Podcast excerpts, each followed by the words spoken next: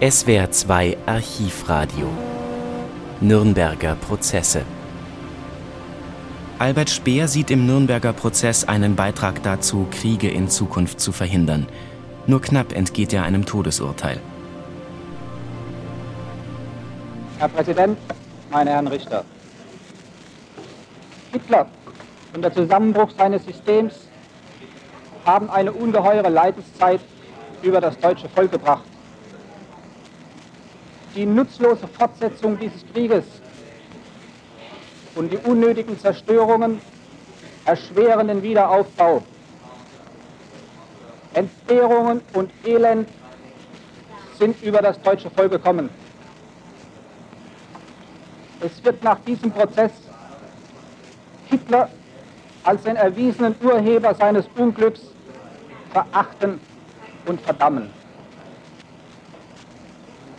Die Welt aber wird aus dem Geschehen lernen, die Diktatur als Staatsform nicht nur zu hassen, sondern zu fürchten.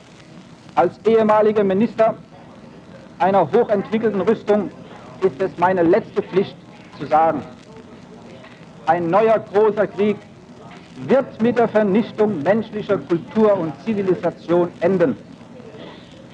Nichts hindert die entfesselte Technik und Wissenschaft, ihr Zerstörungswerk an den Menschen zu vollenden, das sie in diesem Kriege in so furchtbarer Weise begonnen hat.